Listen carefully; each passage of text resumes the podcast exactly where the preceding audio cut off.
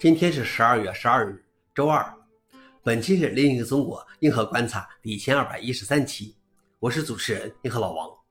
今天观察如下：第一条，Linux 内核直呼六六六，Linux 六点六点六版本发布了。这个版本只是处理了另外一个令人头疼的 WiFi 回归问题，IWD 无线守护进程在关机时出现思索，用户空间的网络管理器也出现相关问题。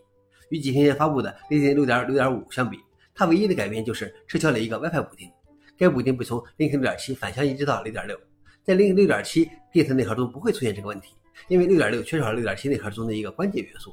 而就在之前的周末，由于从 Linux 6.5回传的补丁存在问题，导致 EXT 数据损坏，进而影响到了使用 Linux 6.1 LTS 点版本的 Debian 12.3延迟发布计划。消息来源 f o r u n i x 老王点评：Linux 内核越来越复杂了，回传的补丁经常难以照顾周全，所以知道做 LTS 支持有多难了吧？第二条是中国发布新一代超算天河星 E。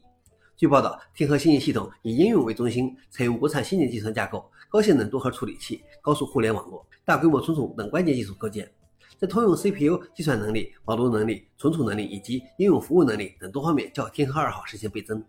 天河二号系统从2013年开始一直到2015年底，六次位居世界五百强榜首。但自从中国不再披露超算机种数据，一直没有关于天河三号的官方公开细节。也没有消息可以确认天河星 E 是否就是天河三号。消息来源：广州外事。老王点评：中国超算现在已经是隐藏的实力了。最后一条是英伟达今年投资了二十多家人工智能公司，这些被投资的公司，其中既有估值数十亿美元的大型新人工智能平台，也有将人工智能应用于医疗保险或能源等行业的小型初创公司。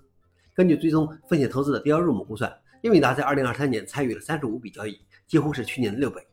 消息来源：京东时报。老王点评：英伟达是直接用显卡投资的吧？以上就是今天的硬核观察。想了解视频的详情，请访问随附链接。谢谢大家，我们明天见。